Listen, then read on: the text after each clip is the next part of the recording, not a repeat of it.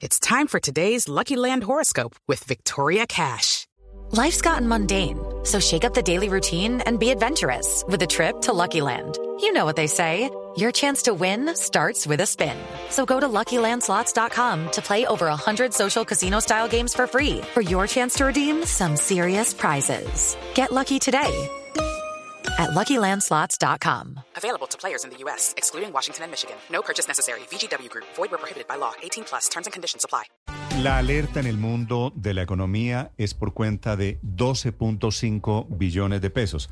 Mal contados, una reforma tributaria que podrían cambiar de destino por una decisión, un decreto que emite el gobierno nacional.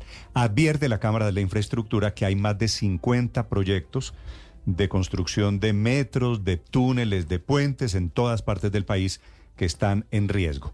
El presidente de la Cámara de Infraestructura es el exministro Juan Martín Caicedo. Doctor Caicedo, bienvenido, buenos días.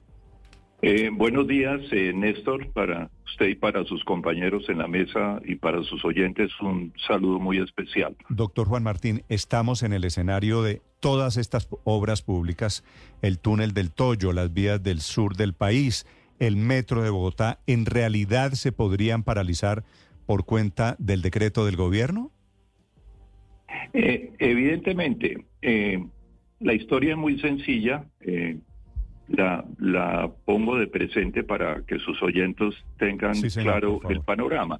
La ley de presupuesto, presupuesto general de la Nación para el 2024, cuyo monto ascendió, usted tal vez lo recuerda, a más de 500 billones de pesos. Esa ley de presupuesto fue aprobada a finales del año pasado, exactamente a mediados de noviembre.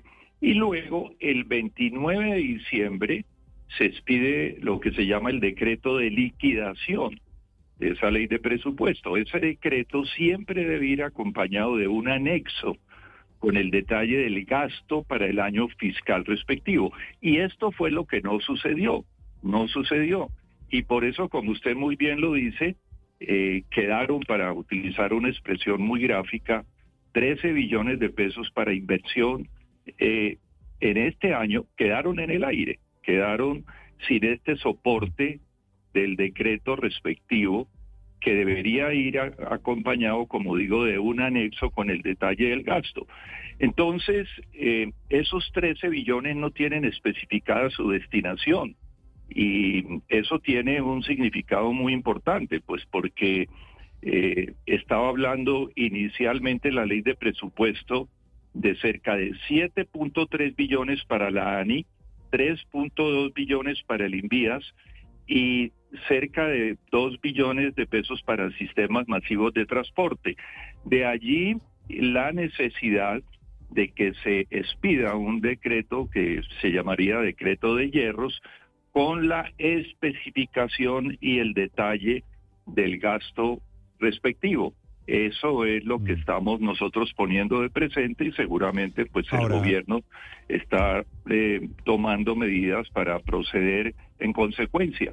Sí. Ahora, ¿qué lo hace, doctor Juan Martín, discúlpeme, qué lo hace pensar que el gobierno va a emitir ese decreto de hierros? Es decir, reconociendo eh, lo que no hizo en el anexo como si hubiese sido un error, si al contrario me da la impresión por las declaraciones públicas de ayer del presidente Petro, del ministro de Hacienda, esto no fue un error. Ellos creen que esas decisiones de asignación de presupuesto las debe tomar el presidente de la República y no deben estar eh, garantizadas a través de decisiones técnicas. Pues eh, eh, la consecuencia sería furesta, porque quedarían sin soporte de financiación una serie de obras que no son solamente eh, obras vinculadas al modelo de asociaciones público-privadas, sino una serie de obras eh, públicas eh, a lo largo y ancho del país y muchas de ellas pues tienen que ver con expectativas de las regiones. No es solamente eh, el modelo de APP es el que está en riesgo, o sea, el de las concesiones viales, sino un sinnúmero de obras. Yo le podría mencionar aquí eh, hmm. casos como la, la vía Puerto Gaitán-Puerto Carreño, eh, la transversal del Casanare, la transversal de la Mojana, no tendrían soporte esas obras para salir adelante. Y estos son doctor Juan los Martínez, proyectos pues, tengo- que se verían aquí- afectados si no se desagrega la- el presupuesto del 2024. Tengo diferentes cifras, porque por un lado veo el documento de ustedes que habla de 50 y pico de proyectos, pero hay otras cifras que hablan de más de 100 proyectos. ¿Cuántos, bueno, no los vamos a mencionar todos, 50 o 100, pero cuántos son los proyectos en riesgo por este problema que yo no sé si es técnico o político? Eh, miremoslo desde la perspectiva de, de cuánto valen los proyectos que quedaron en el aire. 13 Sí. billones para inversión este año quedaron sin este soporte, no tienen especificada su destinación. Y, y como le decía, allí hay para la ANI, o sea, para proyectos que están vinculados al modelo de asociaciones público-privadas, 7,3 billones de pesos. Para el INVIAS, 3.2 billones de pesos y para los sistemas masivos de transporte 1.6 billones de pesos. Yo podría eh, mencionarle una serie de proyectos como por ejemplo el anillo del macizo colombiano en el Cauca, la transversal del Catatumbo en el norte de Santander, la transversal del Casanare, la ruta de los libertadores tan conocida entre Boyacá y Casanare, en fin, Sí. todos estos proyectos quedarían sin ningún soporte y de alguna manera pues lo que veríamos es eh, afectada eh, en términos integrales la inversión en infraestructura. Hello, it is Ryan, and I was on a flight the other day playing one of my favorite social spin slot games on chumbacasino.com. I looked over the person sitting next to me, and you know what they were doing?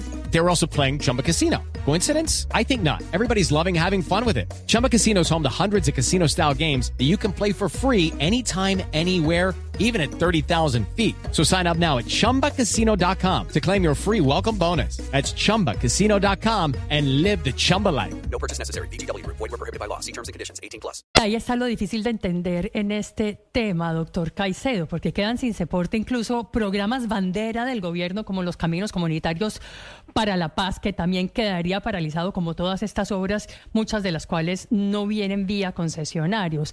Es- ¿Se está pegando el gobierno un tiro en el pie? Sí, pero eh, reitero, yo tengo la impresión de que eh, el gobierno está haciendo la reflexión en, en torno a la necesidad de expedir lo que se llama el decreto de, de hierros para solucionar esta problemática. Y eh, tiene alguna lógica el hecho de que el gobierno lo haga, porque de lo contrario, como usted muy bien lo menciona, lo que está en juego no es solamente el modelo de APPs, el modelo de asociaciones público-privadas, sino todas estas obras que están a cargo del INVIAS, que no, no, no son obras que se realizan a través del modelo de concesiones, sino la típica obra pública. Y esas eh, obras que están a cargo del INVIAS, pues eh, si usted mira el mapa nacional, están eh, haciendo presencia en todas las regiones del país. Este es un un, un, asunto vinculado a un tema de técnica jurídica que creo que hay que resolver y, no somos nosotros del todo pesimistas en el sentido de que el gobierno pueda estar pensando eh, en, expedir ese decreto de hierro lo más pronto posible. ¿Ese decreto de hierros, doctor Caicedo, incluiría todas las obras que hoy podrían verse potencialmente paralizadas, en su opinión? Se lo pregunto es porque lo que la norma es lo que la norma exige. Ah, es, justa, ah, si, es si justamente se, si se expide, lo que no se hizo. Si se expide, tiene que lo tener que no todos los hizo elementos. y evidentemente todas estas obras puntualmente deben quedar especificadas en el decreto de hierros. Mm, ¿Qué, pregunto, lo, qué lo hace pensar, discúlpeme Ricardo, Sí. que, que esto es un hierro, doctor Juan Martín, y que no es una posición política alrededor de asignación de recursos? Pues eh, lo que me hace pensar eh, eh, con cierto sentido de optimismo pragmático, Néstor, pues es el hecho de que ni tan siquiera las obras en las que ha pensado el propio gobierno nacional, el gobierno del presidente Petro, que fueron discutidas durante las semanas en que se tramitó el plan de desarrollo eh, en el Congreso de la República, ni siquiera esas obras, que como digo fueron producto de unas sugestiones hechas incluso por la bancada del Pacto Histórico en el Congreso de la República, cuando se tramitó el presupuesto general de la Nación, ni siquiera esas obras tendrían la posibilidad de ponerse en marcha, de tal manera que eso es lo que me hace pensar a mí que esta solución definitiva pues es una solución alrededor de la cual está haciendo reflexiones el Ministerio de Hacienda. Tengo allí una diferencia de fondo con usted. No sé si usted oyó el discurso del presidente Petro ayer. Eh, eh, Néstor, ¿no le escuché? Sí, digo porque lo que dijo el presidente Petro ayer me hace pensar a mí que esto es un tema político y no técnico y no van a reconocer hierro, doctor Juan Martín, porque él dice que las obras públicas en Colombia se han utilizado para valorizar predios de la gente más adinerada, de la gente más rica, y dice que son unos funcionarios que no tienen legitimidad popular, que bloquearon el presupuesto como una forma de chantaje por obras. Es decir, no creo que el presidente Petro esté la verdad. Bueno, y dijo el ministro de Hacienda que esto era instrucción del presidente Gustavo Petro.